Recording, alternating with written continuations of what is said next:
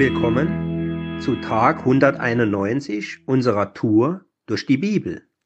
Ich bin Arno und lese uns heute aus Sprüche 10 die Verse 1 bis 4 vor. Ein weiser Sohn macht seinem Vater Freude, aber ein törichter Sohn ist der Kummer seiner Mutter. Durch Gottlosigkeit erworbene Schätze nützen nichts, aber Gerechtigkeit errettet vom Tod. Das Verlangen der Gerechten lässt der Herr nicht ungestillt, aber die Gier der Gottlosen weist er ab.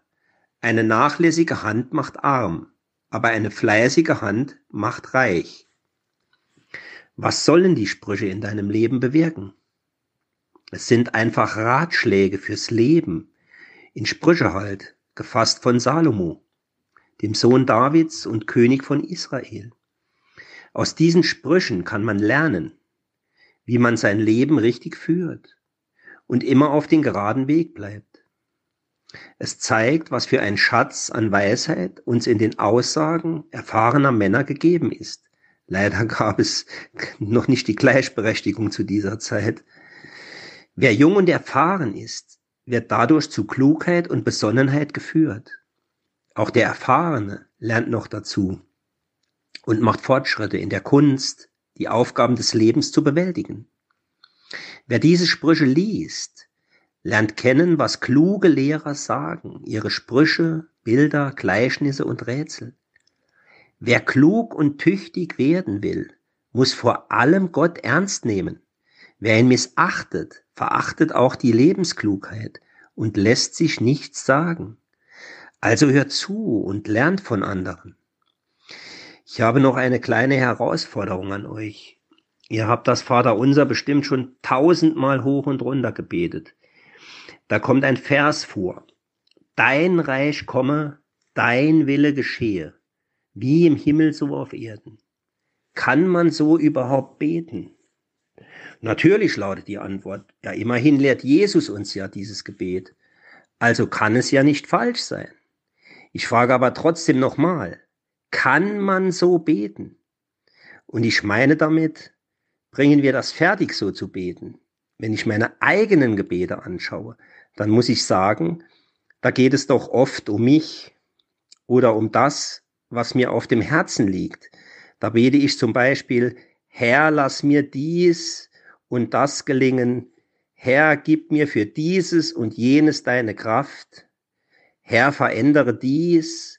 Herr, tue das und segne alles, was ich mir vorgenommen habe, sei bei meiner Familie und, Fremd und Freunden und so weiter. Das sind alles natürlich keine schlechten Bitten, aber Jesus lehrt uns im Vater unser, den Blick zuerst einmal auf Gott zu richten, bevor es um unsere eigenen Bedürfnisse geht. Dein Reich komme. Gottes Reich beginnt dort, wo man ihm glaubt, es ist dort, wo man ihm sein Herz und Leben schenkt. Dieses Reich ist unsichtbar. Ja, längst um uns herum. Wir leben ja darin. Wir haben dort die Staatsbürgerschaft als Glaubende. Die hat Jesus uns erworben durch seinen Tod am Kreuz. Und unser Glaube ist sozusagen der Personalausweis. Der zeigt, ich gehöre dazu. Dein Reich komme, heißt es. Es soll sichtbar werden, schon in dieser Welt, Sichtbar aber wird es nur durch dich. Nämlich immer dann, wenn du Jesus vertraust. Wenn du darum betest, dass Gottes Reich kommen soll. Dann muss es bei dir auch beginnen. Öffne Jesus dein Herz und lass dich von ihm führen. Und mit der zweiten Bitte ist es ganz ähnlich. Ich kann nicht darum bitten, dass Gottes Wille geschehe, wenn ich selber nicht bereit bin, ihn zu tun. Ich kann nicht sagen, dein Wille geschehe bei allen anderen, aber mich lass ja lieber in Ruhe. Insofern geht es auch in diesen beiden Bitten um uns. Wir beten darum, dass Gott unser Herz so verändert, dass sein Reich kommt und sein Wille geschieht. Das ist schon ein gewagtes Gebet. Jesus selber hat es gebetet, also gerade das zweite im Garten äh, Gethsemane.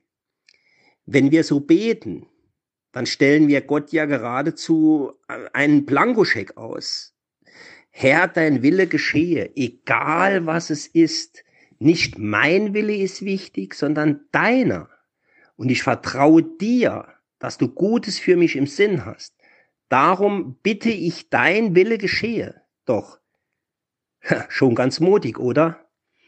Darum nochmal meine Eingangsfrage, die ich jetzt nochmal persönlich zuspitze. Kannst du so beten?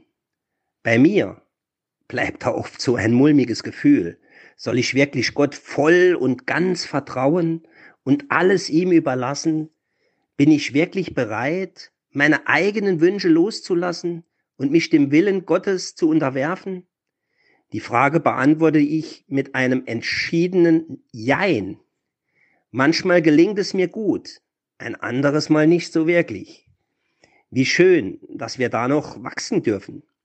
Aber vielleicht können wir ja heute alle einen kleinen Schritt in die richtige Richtung machen, indem wir das alle von Herzen beten. Dein Reich komme, dein Wille geschehe, wie im Himmel so auf Erden und bei mir. Wie seht ihr das, ihr meine Lieben? Heute ist ein guter Tag für einen guten Tag. Lass Gottes Wort in deinem Alltag praktisch werden.